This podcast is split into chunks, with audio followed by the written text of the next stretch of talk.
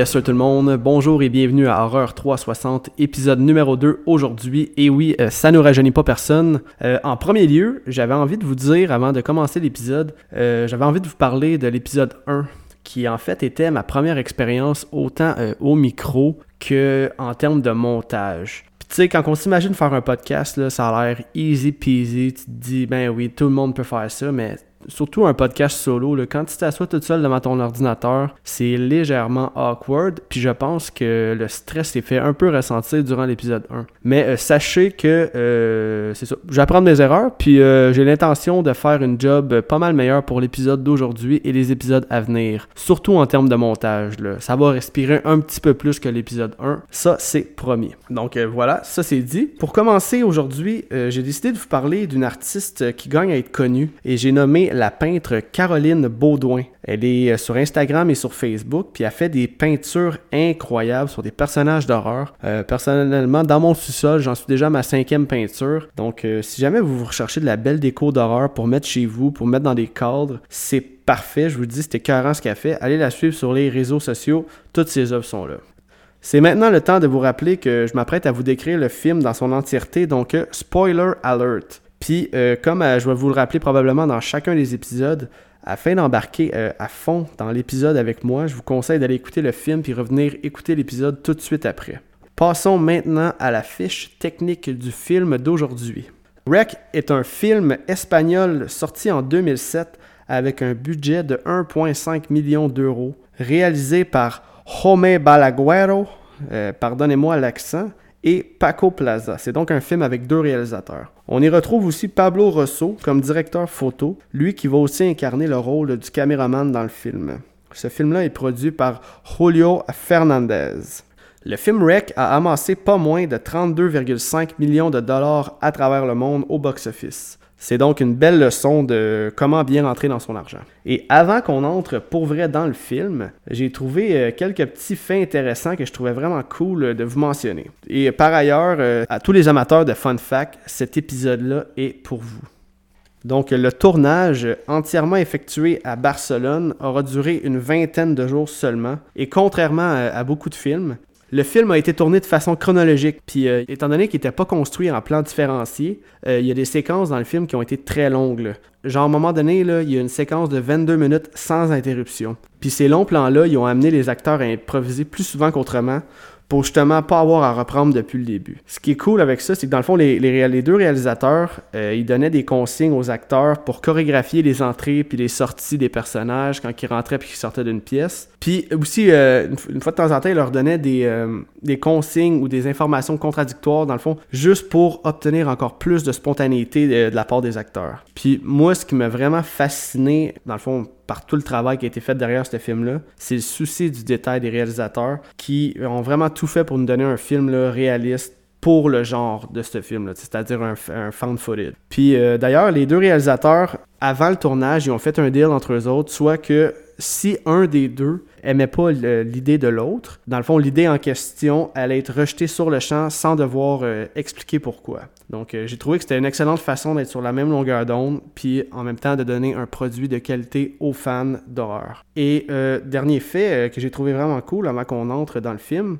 les acteurs, ils n'ont jamais reçu le script en entièreté, ce qui les laissait dans le fond dans le total néant par rapport au destin de leur personnage. Fait que, tu sais, eux autres, ils arrivaient le matin, il était tout stressé. Puis, il savait jamais euh, mon personnage va-tu mourir, mon personnage va-tu survivre une journée de plus? Fait que pour l'émotion, j'ai trouvé que c'était une façon très cool de faire. Entrons maintenant euh, dans le film d'aujourd'hui et j'ai nommé le film de 2007 Wreck.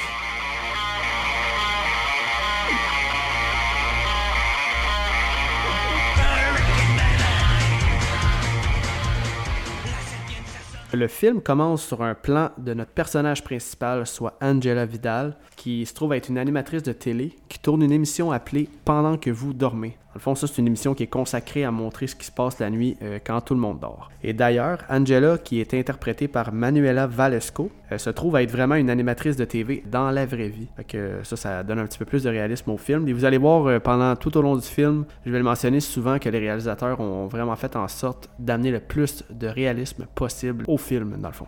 Donc là, euh, elle se trouve dans une caserne de pompiers pour nous montrer, dans le fond, les dessous euh, de la vie de pompiers, puis comment eux se préparent en cas d'urgence si euh, quelque chose qui se passe en plein milieu de la nuit. Donc là, elle va passer en entrevue le chef de pompiers pour qu'il lui fasse faire le tour des installations. Elle va essayer les vêtements de pompiers. Elle va demander au chef s'ils vont l'amener sur une intervention si l'occasion se présente. Ensuite de ça, Angela va aller dans la cafétéria où elle va faire connaissance avec euh, tous les pompiers de la caserne qui sont d'ailleurs de vrais pompiers et non des acteurs, à l'exception de Manu et Alex, les deux pompiers qui vont l'escorter en cas d'une intervention. Donc là, Alex euh, lui explique dans une entrevue pour son émission comment ça se passe dans la caserne la nuit et euh, finalement, en plein milieu de la nuit, l'alarme va se faire entendre et l'action va être sur le point de commencer pour de vrai. Donc là, les policiers se préparent. Angela et Pablo, le caméraman, se mettent en deuxième vitesse puis vont embarquer à bord du camion de pompiers. Angela va dire une phrase qui me fait quand même très rire. Elle va dire J'espère que nous pourrons assister à une intervention qui ne sera pas dangereuse. T'as aucune idée de ce qui s'en vient, Angela. Fais-moi confiance. Ils vont arriver sur les lieux d'où l'appel a été fait. Rendu à l'intérieur, tous les résidents de l'immeuble en question vont être rassemblés euh, dans le hall d'entrée,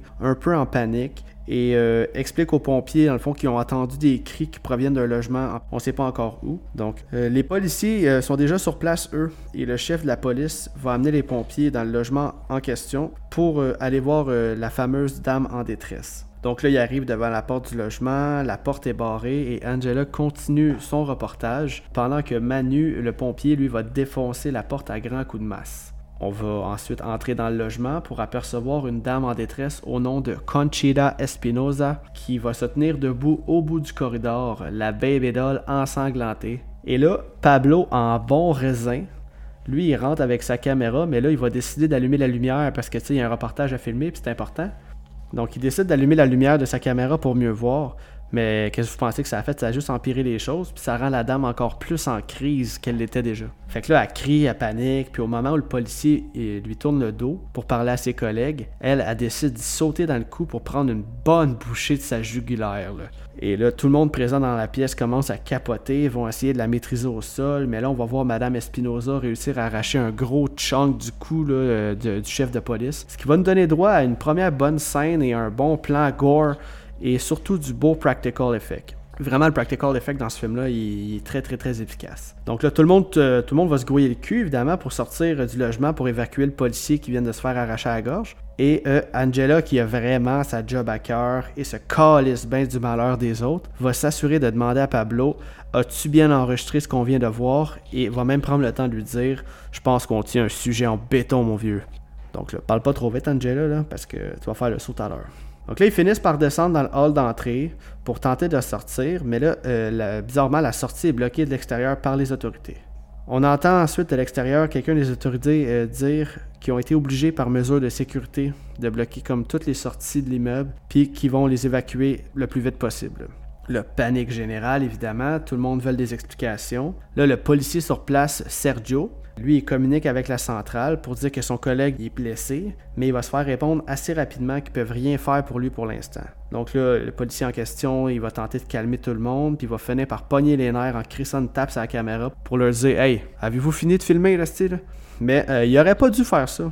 Parce qu'en faisant ça, il réveille euh, la bête euh, cachée en Angela, puis elle t'y pète une sale coche pour lui faire comprendre que les gens ont besoin de savoir ce qui se passe à l'intérieur, puis elle y interdit de retoucher la caméra sous peine d'une savate en pleine poire.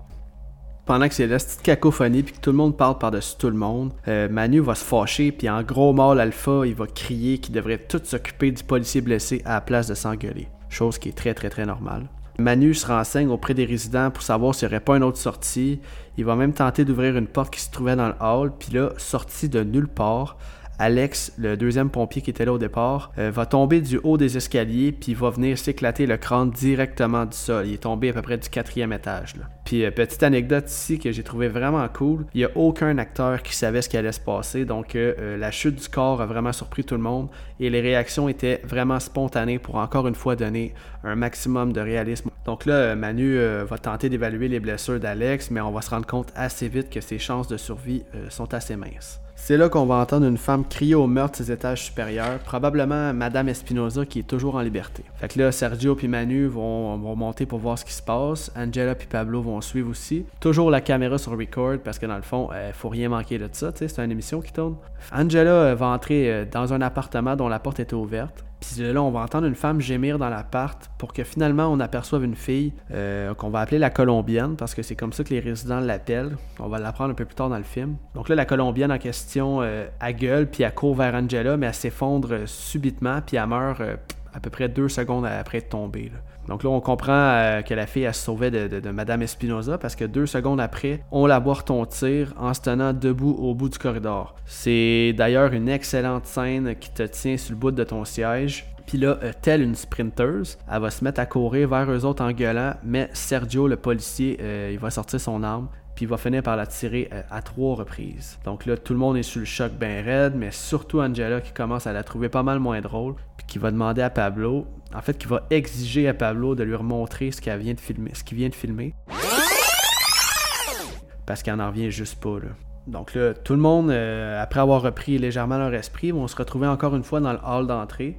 Manu commence à se foutre des ordres qu'ils ont reçus, c'est-à-dire de rester regroupés euh, dans le hall d'entrée. Lui, il est en mission de trouver une sortie au plus crisse. Là, une des résidentes, euh, Marie-Carmen, en fait, ça se trouve être celle qui a appelé les secours en premier lieu. Elle nous apprend que sa petite fille Jennifer est malade, puis qu'elle aurait besoin de médicaments au plus vite. Là, les autorités à l'extérieur disent au microphone qu'ils vont entamer le protocole NBC, et qui vont faire entrer un spécialiste des services sanitaires pour évaluer la situation. Fait que le Manu va expliquer à Angela que le protocole NBC, c'est normalement utilisé pour genre des situations de menaces biologiques ou chimiques, que ça a l'air bien, impressionnant de même, mais que c'est une procédure bien courante. Euh, là, on va faire la rencontre de, de, Guillaume, qui se trouve être euh, le seul euh, résident infirmier de la place. Puis il va dire que les deux blessés de tantôt doivent sortir comme live là, sinon ils s'en sortiront pas. Euh, c'est là aussi que Guillaume, il va aller au premier étage pour essayer de sauter à partir de la fenêtre d'un logement.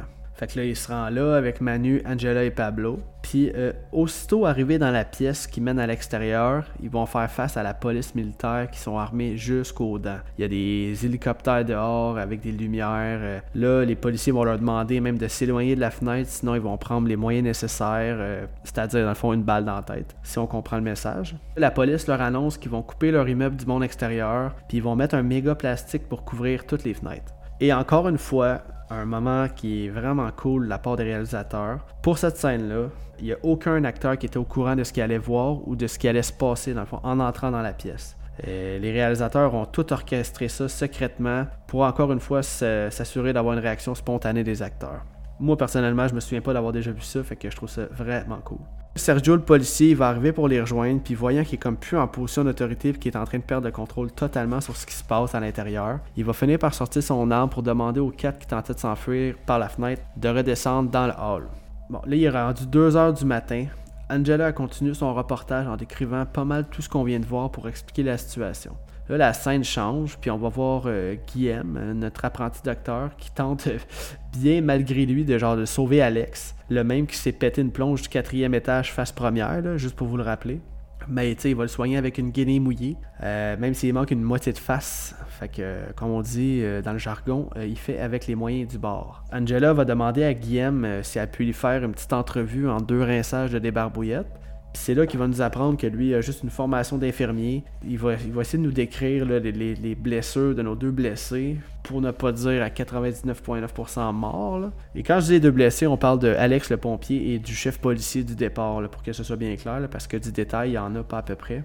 Donc là, ensuite de ça, on va avoir un enchaînement d'entrevues parmi les résidents de la bâtisse, parce que Angela veut tenter de recueillir un maximum d'informations pour savoir ce qui s'est passé ce soir-là. Là, on va d'abord voir un, couple de personnes âgées, après ça, on va voir une femme asiatique, on va voir la petite fille Jennifer qui nous met euh, la puce à l'oreille que le virus en question pourrait probablement venir de son chien Max, parce qu'elle nous raconte que son chien euh, est gravement malade et qu'il se trouve chez le vétérinaire. Puis ensuite de ça, ça c'est deux baisses. Ça nous amène à l'entrevue bonbon du film. On fait la rencontre de César qui prend le temps de se peigner les cheveux avant l'entrevue, pas le temps d'être laid, peu importe la situation. Mais euh, ce qui est malade de ce personnage-là, ben pas malade, là, mais Chris que ça me ferait, c'est ses propos ultra racistes il va passer par mille chemins pour dire que selon lui, c'est les Chinois le problème parce que eux mangent tout cru, ils mangent du poisson cru, leur nourriture pue. C'est pas des arguments. Encore moins quand il va dire que euh, les Chinois laissent toujours leurs portes ouvertes, qui ont des drôles de coutumes, passent leur temps à se crier après dans une langue atroce, puis que c'est une horreur de les entendre. Et d'ailleurs, euh, probablement que le fait qu'il parle des Chinois qui laissent la porte ouverte, ça, vient du réalisateur Paco Plaza, qui dans sa jeunesse avait des voisins euh, asiatiques qui laissaient toujours leurs portes ouvertes, puis il se demandait vraiment pourquoi il faisait ça. J'ai trouvé ça cool qu'il l'intègre à son film. Par la suite, Sergio, lui, va annoncer à tous euh, qu'il y a eu des contacts avec l'extérieur puis qui sont prêts à faire entrer le spécialiste. Puis là, ils vont devoir faire une analyse sanguine à tout le monde pour euh, s'assurer qu'il n'y a aucune infection à l'intérieur de la bâtisse. Bon, après ça, ils vont faire le recensement de l'immeuble, en fait, pour savoir qui, qui habite où dans l'immeuble, si tout le monde est vraiment euh, avec eux et bien regroupé dans la même pièce. En faisant le recensement, on va apprendre qu'il y a un appartement vide qui appartient à un homme qui vit à Madrid, mais qui vient jamais. Ça, c'est un détail qui va revenir à la fin du film qui est quand même important. Donc là, le spécialiste finit par entrer, il est habillé en astronaute, ce qui va faire comprendre à tout le monde que la situation est genre pas mal plus grave que prévu. Il va demander de voir les blessés pour exécuter des tests sanguins.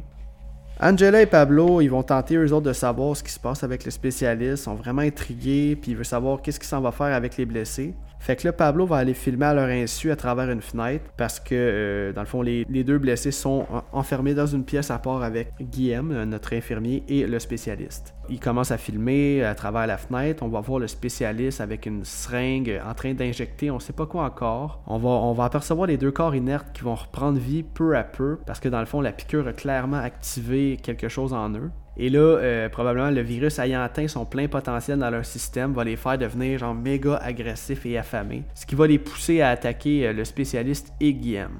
Là, le spécialiste, j'ai dit beaucoup de fois le mot spécialiste, là, mais il n'y a comme pas de nom. Fait que euh, c'est ça. Le spécialiste, lui, réussit à sortir de la pièce, mais Guillaume reste pris dans la pièce, puis on peut voir au travers la porte vitrée qui se fait kill dans le temps de le dire, malgré tout. Rest in peace, mon Guillaume. On commençait tout juste à s'attacher à ton personnage. Donc là, euh, Sergio, le policier, lui, il en a plein le cul. Puis il veut aller voir le soi-disant spécialiste parce que là, il va aller demander c'est quoi qui se passe vraiment, puis pourquoi euh, ils ont réagi aussi agressivement après la piqûre qu'il leur a donnée. C'est là qu'on va avoir notre petite plot twist, puis qu'on va savoir enfin pourquoi euh, tout ça se passe. Il va leur expliquer que dans les dernières heures, ils ont été appelés à aller dans un centre vétérinaire pour soigner un chien extrêmement malade qui avait tombé dans le coma mais qui s'est réveillé genre quelques minutes après puis qui démontrait des gros signes d'agressivité tellement qu'il attaquait genre tous les autres animaux du centre. Ils ont alors découvert que le collier du chien indiquait l'adresse euh, de l'immeuble, donc tous les résidents finissent par faire le lien puis se rendent compte que tout ça provient de la petite fille malade puis sa mère. Fait que là, ils vont commencer à lui donner de la marde. Euh, là, la mère, a fait quasiment pitié. Tu elle tente bien que mal de défendre sa fille en répétant pour genre la 60e fois dans le film que ce n'est qu'une angine et qu'elle n'est pas gravement malade faut dire aussi que j'ai écouté le film en version française, là, parce que je me suis fait tenir euh, le, coffret Blu-ray euh, du 1 et du 2, mais il y avait seulement la version française et espagnole dessus, et comme euh, moi puis l'espagnol, ça fait deux, je l'ai écouté en français. Mais ce qui est cool d'écouter un film en français des fois, c'est que la traduction, ils peuvent avoir des expressions écœurantes. D'ailleurs, quand elle dit que c'est, ce n'est qu'une angine, on va avoir notre César national qui va égueuler Je vous en foutrai une angine puis l'expression je vous en foutrais, asti que ça me fait rire. Euh, revenons à nos moutons, là. Jennifer, qui était dans les bras de sa mère, elle, elle va piquer un bon jet de sang direct dans la face pour finalement tomber par terre. Et euh, en faisant face à tous les résidents, dans le fond, là, elle va se mettre à crier au meurtre et à se sauver en montant les escaliers. Là, sa mère, elle va tenter de l'empêcher de monter, mais euh, Manu et Sergio vont la pogner pour la menotter sur la rampe de l'escalier. Là, je parle de la mère. Là. le spécialiste va donner une seringue à Manu, puis il va euh, lui ordonner d'aller à la recherche de la petite pour lui donner euh, une piqûre. Angela, elle, a dit à Pablo, a dit Donne-moi ta caméra, toi reste moi je m'en vais en haut parce que elle veut pas manquer une minute de ce qui se passe, puis elle veut justement être certaine de tout capter sur la caméra. On a donc dans le fond un trio qui va être à l'étage, euh, Manu, Sergio et Angela, qui vont entrer dans le même logement où Madame Espinoza et la Colombienne étaient mortes euh, quelques instants auparavant, pour se rendre compte dans le fond que les deux corps sont plus là. Fait que là, ils vont faire le tour du logement, ils vont finir par tomber nez à nez avec euh, la petite fille Jennifer qui se tient debout, d'ailleurs qui est freak as fuck. Elle a plein de sang dans les yeux, elle est bien infectée, autrement dit. Fait que Sergio va tenter de la calmer, il s'approche d'elle, mais à la seconde où Sergio se retourne, elle va lui jumper dessus, puis elle va y arracher un bout d'oreille avec sa bouche. Là, Sergio, il la garde dans ses bras en gueulant à Manu et Angela de s'en aller, qu'elle l'a déjà mordu, fait qu'il est foutu. Là. Fait qu'en voulant sortir du logement, on revoit pour une troisième fois Madame Espinoza, qui est plus épeurante que jamais, toujours en train de gueuler parce que tout le monde ne fait que ça dans ce film-là, gueuler. Que Manu, lui, en a assez, il dit c'est assez, là, style. Fait qu'il crisse deux bons coups de masse direct sur le caisseur pour finalement la faire tomber pour de bon.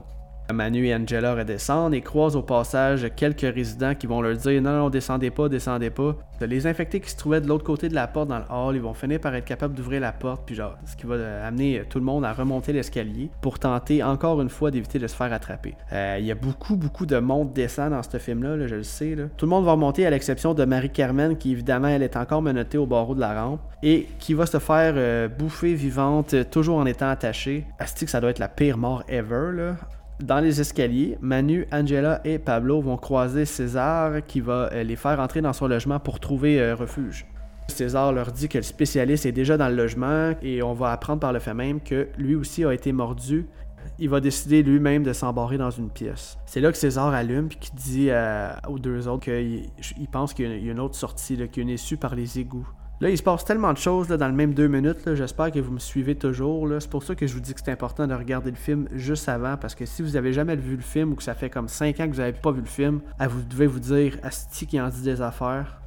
Au moment où César euh, explique que ça leur prendrait la clé pour aller là où il parle, le spécialiste, euh, maintenant devenu un, infecté à 100%, euh, lui va aller il va aller pogner César au travers du grillage de la porte de la pièce dans laquelle il s'est enfermé pour venir mordre César. Ce qui nous amène donc euh, à, à nos trois derniers survivants, c'est-à-dire Pablo, Manu et Angela. Et là, eux autres vont décider de s'en aller parce qu'ils peuvent plus rien pour César. Ils vont le laisser pour mort. Ils vont tenter de savoir sont où les fameuses clés. Là, ils sortent du logement. Manu, au passage, brise la nuque de l'homme asiatique et euh, s'en vont euh, encore une fois en bas pour voir les adresses qui se trouvent à être sur les boîtes aux lettres dans le hall d'entrée pour savoir où le docteur euh, Guillaume habite, puisque ça se trouve être lui qui a les clés, vu que c'est euh, genre le copropriétaire de la place. Fait que là, en chemin, ils vont tomber sur la femme asiatique. Et là, euh, Manu et Pablo vont s'y prendre à deux pour la supprimer en l'étouffant. par contre, ça, ça va être un kill off-screen. Angela, elle est persuadée qu'elle s'est faite mordre par la femme asiatique, mais là, elle est en grosse crise. Là, Manu va lui dire Non, non, oublie ça, là, tu t'es pas fait mordre, inquiète-toi pas. Au même moment que tout ça se passe, comme si c'était pas déjà assez, euh, l'électricité dans le bâtiment se fait couper. Donc plus de lumière, pitch black dans le bâtisse. Pablo va allumer la torche de sa caméra. Gros jump scare au moment où la torche va se rallumer. Puis euh, qu'il y a une autre infectée qui va y sauter dessus. Mais encore une fois, Manu, notre héros national, va l'agripper puis va dire à Pablo Pangela de se pousser. Et là, Manu euh, va reprendre sa grosse massue et encore une fois euh, va en finir avec l'infecté. Finalement, euh, Pablo et Angela se rendent au logement de Guillaume. Ils vont fouiller partout pour trouver, pour finalement trouver à peu près genre 50 clés dans un tiroir. Fait que pas le temps de niaiser. Angela apprend le trousseau complet. Aussitôt sorti du logement, on a droit à une méchante belle prise de vue, probablement ma préférée du film, alors qu'on va voir comme la caméra est en haut, mes termes en termes de prise de vue ne sont, pas, sont pas on point, fait que je vais vous le décrire du mieux que je peux. La caméra se trouve être euh, au top euh, de la descente d'escalier, puis on voit une shot vue d'en haut, dans le fond, ce qui nous donne la descente d'escalier au complet. C'est comme un escalier en collimation, si on veut. Et là, on va voir tous les zombies qui sont en train de monter, et on va apercevoir surtout euh, Sergio et Manu, notre héros national, notre pompier préféré, qui sont maintenant devenus des infectés eux aussi. J'ai trouvé ça crissement plate. Probablement mon point négatif du film. là. J'ai trouvé ça vraiment plate qu'on voit pas euh, comment Manu s'est fait mordre. Parce qu'il était un gros mâle alpha du début à la fin. Mais euh, c'est ça, il s'est fait mordre off-screen. Donc euh, ça, j'ai trouvé ça un petit peu plate. Là, ils sont à peu près 10 à monter pour les bouffer vivants. Puis c'est là qu'Angela tente de débarrer la porte d'un logement. Puis a genre une chance sur 50 de tomber sa bonne clé. Puis guess what? Elle a réussi à trouver la, la clé juste à temps pour qu'elle et Pablo entrent. Puis elle referme la porte derrière elle à la dernière seconde. Je vais prendre un 649. Il rentre dans le logement, c'est noir total. Pablo, lui, va tenter de rallumer la torche. C'est là qu'on se rend compte qu'on est dans le fameux appartement abandonné du gars de Madrid. On va y apercevoir des signes religieux, euh, plein de matériel scientifique, des photos accrochées sur les murs de genre de petites filles, des articles de journaux qui parlent de possession sur une petite fille appelée Tristana Medeiros, qui, euh, selon les articles, aurait disparu depuis au moins 20 ans la pièce est creepy as fuck. Là. Honnêtement, là, tu veux pas être là, Fait que Angela a continué de fouiller, elle finit par tomber sur un article de possession, elle commence à feuilleter ça, Puis en dessous de la pile de paperasse, elle trouve un magnétophone. Fait que là, ni une ni deux, elle pèse supplé, évidemment, pour entendre l'enregistrement. Puis on apprend que le virus a été créé par le locataire du logement. On va aussi entendre dans l'enregistrement que la petite Medeiros a été enlevée et torturée pendant plus de 20 ans par l'homme en question. Puis là, si out of nowhere, bam, il y a une trappe au plafond donnant accès au grenier qui s'ouvre. Fait que là, Pablo, il commence à regarder avec sa caméra en faisant un 360 degrés pour s'assurer qu'il n'y a personne. Ben non, wait. Jump scare! Un petit gars infecté ultra random qui apparaît dans l'écran puis qui va donner un coup sur la torche de la caméra, euh, ce qui va évidemment la briser. Ce qui va nous ramener euh, dans le noir total et pour de vrai cette fois. C'est donc là que Pablo va allumer son Night Vision. Il va essayer de tenter de rejoindre euh, Angela qui est en panique totale. Ce que j'apprécie vraiment de cette scène-là, dans le fond, c'est qu'ils ont vraiment tourné la scène dans le noir, puis que seul Pablo voyait au travers le Night Vision de sa caméra. Les deux tentent de trouver un moyen de sortir, puis ça va nous amener à une de mes scènes d'horreur préférées ever soit celle où on va, apercevoir euh, une grande femme nue tout maigre au loin qui se trouve être la petite fille Medeiros, disparue 20 ans auparavant. Puis honnêtement, là, Chris qu'elle est laide, puis qu'elle vient me donner une peur viscérale, cette femme-là. C'est tellement bien tourné, là. Il y a un point que je veux que vous me parliez, euh, si jamais vous voulez me parler de ce film-là, sur euh, Instagram ou Messenger, peu importe, là. Parlez-moi de cette scène-là, puis je veux savoir votre opinion par rapport à ça. Et d'ailleurs, euh, petite anecdote vraiment nice, que, avant qu'on termine le film, parce qu'on approche de la fin, la femme en question que je vous parle est jouée par un homme qui se trouve être l'acteur Javier Bottette. J'ai aucune idée comment le prononcer, là.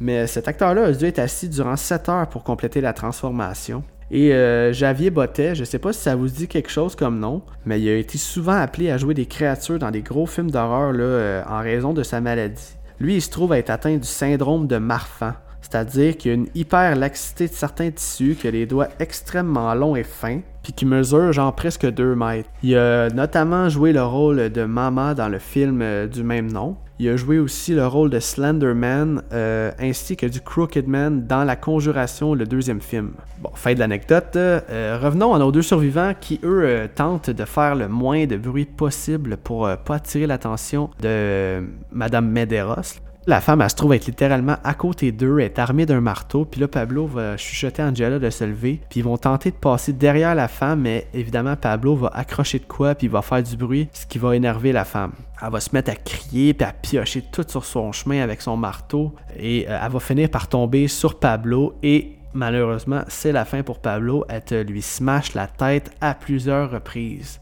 La caméra se, trouve au sol. Angela va finir par aller la ramasser et c'est là qu'on va, euh, un coup qu'elle l'a ramassée, qu'on va voir au travers la lentille euh, la vieille femme qui est en train de dévorer Pablo. Euh, une autre scène qui est vraiment, vraiment cool. Angela va crier au meurtre, elle va tomber à terre et va échapper la caméra, ce qui va nous donner le dernier plan de vue du film. La caméra va se trouver devant Angela qui est couchée au sol face à la caméra. Et après un moment de silence d'environ deux secondes, euh, elle se fait tirer par les pieds pour se faire amener dans la noirceur. C'est comme ça que va se terminer le film Wreck bien que je suis pas le plus grand fan euh, des films de style fan footage, je pense que le film Wreck a vraiment su se démarquer par le brio de la réalisation du film. Tu sais, la caméra est dynamique, oui, mais comme pas au point de donner mal à la tête. Euh, j'ai vu aussi dans le making of que les deux réalisateurs euh, ont expliqué qu'ils voulaient donner une chance aux spectateurs de faire comme s'ils faisaient partie du film. Puis ça, honnêtement, j'ai trouvé que c'était très très très réussi. Ils ont aussi expliqué qu'afin de rendre le film le plus vrai et crédible possible, toutes les acteurs qui ont été choisis dans le film devaient absolument ne pas être connus du public.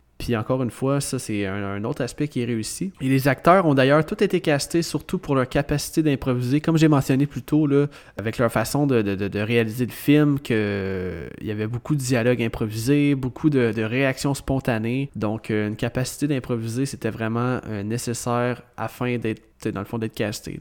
Comme je l'ai mentionné euh, environ 3-4 euh, fois dans le film, le réalisme du film, je dois dire que c'est vraiment mon, de loin mon point fort du film. En terminant, je vous dirais que c'est définitivement un film que je recommande à tous. Et vous allez voir là, au courant du podcast, moi je suis un public assez facile. Euh, je suis pas trop critique, fait que je suis assez généreux dans mes notes. C'est pourquoi j'ai décidé de donner un 7.7 sur 10 pour le film Rec. Parce que je trouve qu'il fait la job. C'est un film divertissant. Il est court, mais il est efficace. Il est réaliste. Je trouve qu'il y a du gros practical effect. Euh, les acteurs sont vraiment une pointe, malgré qu'on les connaît pas. Donc, euh, non, pour ça, euh, vraiment, je le recommande à tous. C'est ce qui conclut mon appréciation.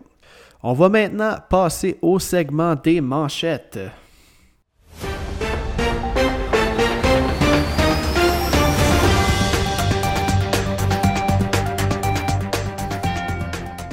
Donc, euh, ma première nouvelle aujourd'hui concerne euh, un court métrage. Moi, en octobre dernier, j'étais allé au Festival Space à Montréal et j'ai eu la chance de pouvoir regarder le court métrage intitulé T'es morte Hélène, réalisé par euh, Michel Blanchard, un réalisateur belge. On a appris récemment que le court métrage allait être repris et adapté en long métrage dans le fond, les droits ont été acquis par la société américaine Tristar Picture et selon le site euh, Cineuropa, le réalisateur euh, restera aux commandes du projet, mais euh, le court-métrage sera produit par nul autre que Sam Raimi qui nous a offert Spider-Man Evil Dead, plus besoin de le dire. le film sera sous la bannière de sa société Ghost House Production. Et pour ceux qui ne le sauraient pas, je vais vous lire le synopsis euh, du court métrage. Je vous jure, c'est de la bombe, ce petit film-là. Donc, euh, ça va comme suit. Euh, T'es morte, Hélène suit le personnage de Maxime, un jeune homme hanté par le fantôme intrusif de sa petite amie Hélène, décédée prématurément. La situation devient invivable pour Maxime qui souhaite rompre définitivement avec elle. Hélène semble pourtant bien décidée à rester parmi les vivants. Dans ce court-métrage-là, Hélène est euh, incarnée par euh, la très convaincante actrice euh, Lucille Vignol et Maxime, lui, est interprété par l'acteur Théophile Mou. Pas des noms qui me disaient quelque chose, je vais être bien honnête, mais clairement deux acteurs qu'on va revoir parce qu'ils ont offert une performance vraiment exceptionnelle. Euh, ma deuxième nouvelle aujourd'hui concerne surtout les nostalgiques des années fin 90 parce qu'on a eu des nouvelles de nul autre que Freddie Prince Jr., lui qui avait joué dans I Know What You Did Last Summer et j'en passe. Dans un tweet qu'il a fait récemment, on a appris que lui euh, souhaitait vraiment faire un retour dans le monde de l'horreur euh, pas plus tard que cette année. Lui qui n'a pas fait de film d'horreur dans le fond depuis 1998 dans I Still Know What You Did Last Summer. Ce qui veut donc dire que ça fait euh, à peu près 20 ans qu'on l'a pas vu sur nos écrans en termes de films d'horreur. La dernière nouvelle pour aujourd'hui concerne euh, surtout les fans de la série Servant de M. Night Shyamalan, qui euh, est sorti le 21 janvier dernier, soit il y a deux jours, si vous écoutez le podcast à sa sortie. Personnellement, c'est une série que j'adore. J'attendais la série, la saison 3 avec impatience. Et euh, je crois, je suis pas sûr de ça par contre, mais je crois qu'il y aura déjà une saison 4 de confirmée et que ce sera par contre la dernière. Donc, c'est ce qui conclut le segment manchette pour aujourd'hui. On va maintenant passer à ma suggestion de la semaine. Dans le dernier épisode, je vous avais proposé la série Marianne. Cette semaine, j'ai décidé d'y aller avec un jeu vidéo. Euh, moi, vous savez, je suis pas le plus grand des gamers, mais euh, j'affectionne particulièrement les jeux d'horreur. Euh, je pense à Alan Wake, à Resident Evil, Last of Us 1 et 2, Left 4 Dead, pour nommer juste ceux-là. là mais par contre, il y a un jeu qui ressort vraiment du lot. Et c'est un jeu avec lequel j'ai presque fusionné tellement j'ai embarqué. Et euh, j'ai nommé le jeu Days Gone. Si vous êtes amateur de jeux post-apocalyptiques et par-dessus tout si vous tripez à éliminer des gigantesques hordes de, zombies, ce jeu-là est vraiment fait pour vous. Je suis même prêt à dire que c'est euh, mon jeu préféré de tous les temps. Le scénario du jeu est juste parfait à mes yeux. Il y a des personnages, il auxquels on va s'attacher plus qu'on l'aurait pensé. L'histoire et la musique tellement bien choisies vont vous faire vivre une expérience épique. Là, il y a sûrement plusieurs gamers parmi vous qui vont me traiter de fou puis qui vont me dire que Last of Us est un meilleur jeu. Mais euh, personnellement, Days Gone a vraiment su venir me chercher plus que n'importe quel autre jeu. Et euh, à noter que ce jeu-là est un exclusif PlayStation. Euh, je vais vous mettre la bande-annonce du jeu euh, sur les réseaux sociaux. Comme ça, si vous êtes curieux, vous allez avoir une meilleure idée de.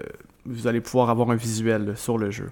Et si vous y avez déjà joué, je suis vraiment curieux d'entendre votre take sur le jeu. Et n'hésitez pas à m'écrire, ça va me faire plaisir, je réponds à tout le monde. Je vais maintenant vous lire le, synopsis, au cas où ça pourrait en intéresser quelques-uns d'entre vous. Donc, Days Gone est situé dans les forêts étendues au désert volcanique du nord-ouest américain. Le jeu se déroule en 2019, soit deux ans après qu'une pandémie mondiale ait tué presque toute la population, mais a aussi transformé des millions de personnes en ce que les survivants appellent des freakers. Le joueur va incarner Deacon St. John's, un motard, mais surtout un hostie badass. J'ai rarement accroché sur un personnage d'un jeu vidéo comme ça. Et c'est ça, on va incarner Deacon St. John's qui lui euh, va être un solitaire, un chasseur de primes qui va préférer plutôt euh, rester seul plutôt que d'aller vivre dans les, euh, dans les camps de survivants. Dans le fond, la map est immense. Vous allez en croiser plusieurs durant l'histoire du jeu des camps de survivants. Et vous allez pouvoir d'ailleurs entrer dans les camps de survivants, améliorer vos, vos armes, votre moto, parce que tout le long du jeu, on se promène en moto. Puis ça, c'est vraiment un, aspect qui est cool au jeu. Fait que j'en dirai pas plus. Je vous laisse aller voir ça. Puis j'espère que je vous ai donné le goût de, de jouer. Si c'est le cas, ben tant mieux. En terminant l'épisode d'aujourd'hui, je voudrais euh, tout d'abord vous remercier d'avoir écouté l'épisode et euh, j'espère vraiment vous en avoir appris un peu plus sur le film euh, d'aujourd'hui qui était Rec. Vous pouvez me suivre sur les réseaux sociaux. je suis sur Facebook, sur Instagram. Présentement, le podcast est sur Spotify, mais bientôt sera sur toutes les plateformes. Euh, je travaille là-dessus présentement. Et euh, si vous aimez ce que je fais, euh, n'hésitez pas à en parler à vos amis. Ça peut me donner un bon coup de main à me faire connaître un peu plus, partager la page. Et c'est ça. Donc, dans le prochain épisode, je vais couvrir un bon film hivernal pour débuter le mois de février. Un film qui est probablement un de mes films de vampires préférés.